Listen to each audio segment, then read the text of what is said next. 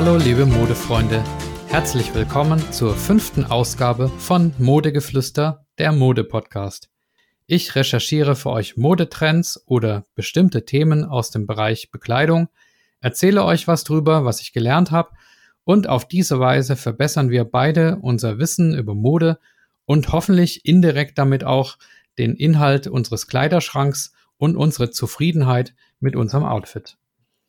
So, aber jetzt zum heutigen Thema und das lautet Tie-Dye, alter Wein in neuen Schläuchen. Jetzt fragen sich sicher einige von euch bestimmt, was denn Tie-Dye sein soll. Tie-Dye ist nichts anderes als das, was wir unter Batik kennen. Batik fand ich persönlich immer total uncool.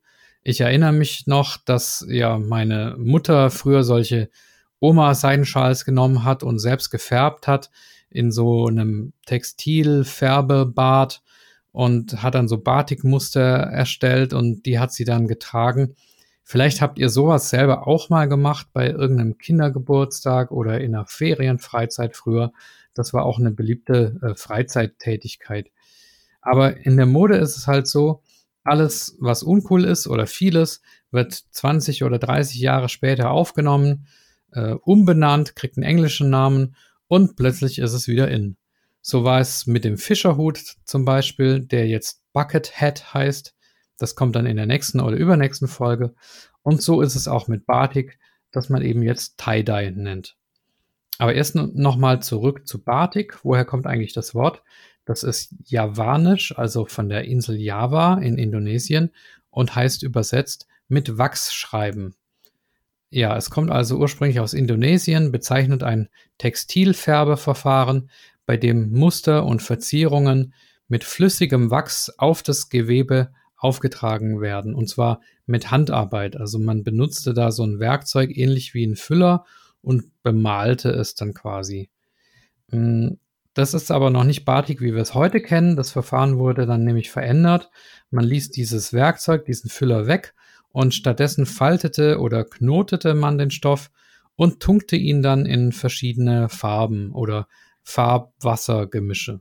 Und dadurch entstehen dann diese schönen Farbverläufe. Das ist das, was wir heute als Batik kennen. Ja, recherchiert habe ich das ähm, auf der Wikipedia und auf jolie.de. Das Ganze geht jetzt natürlich nicht nur mit Seitenschals, sondern auch mit T-Shirts, Kleidern, Bettwäsche oder was auch immer. Also da sind der Fantasie keine Grenzen gesetzt. Ja, übrigens, wie so oft haben zum Durchbruch eines Modetrends mal wieder äh, Film- oder Musikstars beigetragen. Im Fall von Batik war es vor allem Janis Joplin, eine amerikanische Rocksängerin, die neben Jimi Hendrix und Jim Morrison als eine der zentralen Symbolfiguren der Hippie-Zeit und der Hippie-Kultur gilt. Und sie hat viel Batik getragen. Ja, der Grund, warum ich das heute wieder aufgreife als Thema, ist eben, dass es in Form von Tie-Dye jetzt wieder Mode geworden ist.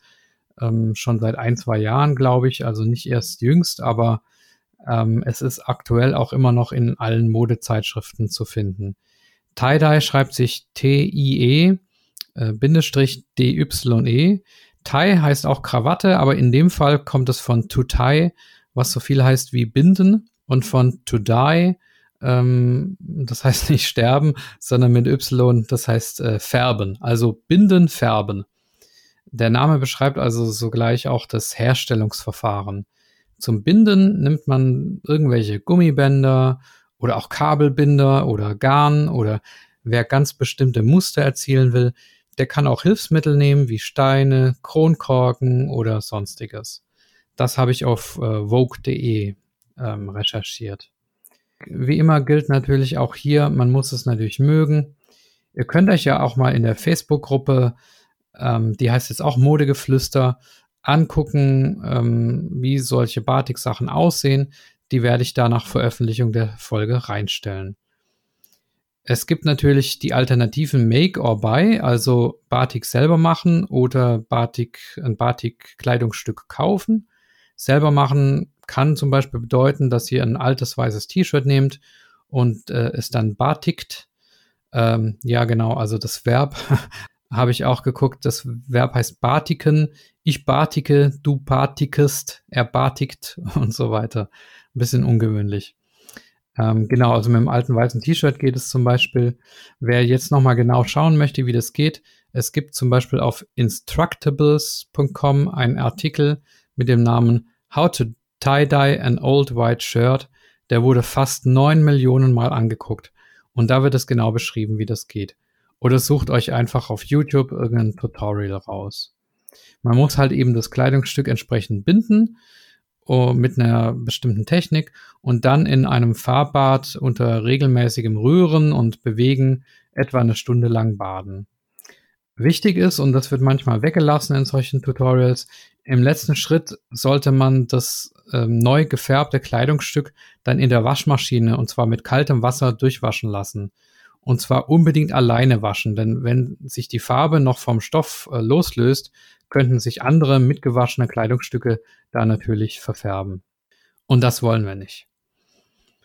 Ja, das Schöne an der Variante des Selbermachens, das hat äh, Christina Tung beschrieben. Das ist die Gründerin von SVNR, einer Marke, die unter anderem Batik-Kleidung oder Tie-Dye-Kleidung ähm, im Programm hat. Und sie sagt, ich liebe die Tie-Dye-Kunst, weil sie Dinge verändert. Du nimmst etwas, das du schon besitzt, und gibst ihm ein zweites Leben. Also wie bei diesem weißen T-Shirt. Ja, wenn man genau zugehört hat, dann war da auch eine Aussage drin, nämlich Tie-Dye ist Kunst. Also ich glaube, wenn man da ein Faible dafür hat, dann kann das auch ein sehr, sehr schönes Hobby sein, ähm, wo man verschiedene Sachen eben ausprobieren kann. Ja, an die Jungs und die Herren, wenn ihr jetzt glaubt, Tie-Dye ist nur was für Frauen, da irrt ihr euch gewaltig. Äh, ich finde es inzwischen auch sehr cool, was da entstehen kann. Es kommt halt auch sehr auf die Farben und Muster an. Ne? Also es gefällt nicht alles, aber manches ähm, bei so dunkleren Farben und, und coolen Mustern, also mir gefällt das. Schaut euch mal zum Beispiel auf salsajeans.com dieses blaue T-Shirt an mit Batik-Effekt, mit Füllhornmuster. Das sieht mega cool aus. Ich ähm, stelle das auch dann in die Facebook-Gruppe rein. Ja, ich hoffe, ihr wisst jetzt, was Tie-Dye ist. Ihr findet es, wie gesagt, aktuell in ganz vielen Modezeitschriften. Und ja, mein Appell, wenn ihr es im Kleiderladen seht, werft doch noch mal einen längeren Blick drauf, statt äh, intuitiv dran vorbeizugehen. Denn Tie-Dye liegt wirklich schon seit einiger Zeit im Trend und äh, manchmal ist es auch so, dass es bei Kleidungsstücken auch Liebe auf den zweiten Blick gibt. Ne, also man äh, guckt sich das nochmal genau an und dann gefällt es einem doch irgendwie. Deswegen, wie gesagt, also wenn ihr euren Kleiderschrank ein bisschen aufpeppen wollt, dann überlegt doch mal, euch ein Batik-T-Shirt oder, oder ein sonstiges Batik-Kleidungsstück zuzulegen. Ja, das war's schon inhaltlich für heute. Ähm, wer diesen Podcast unterstützen will, damit er weitergeht, der kann ihn gerne abonnieren auf Apple Podcast und auch rezensieren. Das hilft auch. Oder auch den YouTube-Kanal Modegeflüster abonnieren. Und wer zufällig einen Kontakt in die Modebranche hat, fragt doch einfach mal für mich nach, ob ein Sponsoring oder eine sonstige Kooperation in Betracht kommt. Ich bin da offen für. Kontaktieren könnt ihr mich gerne unter meiner neuen E-Mail-Adresse modegeflüster mit ue at gmail.com.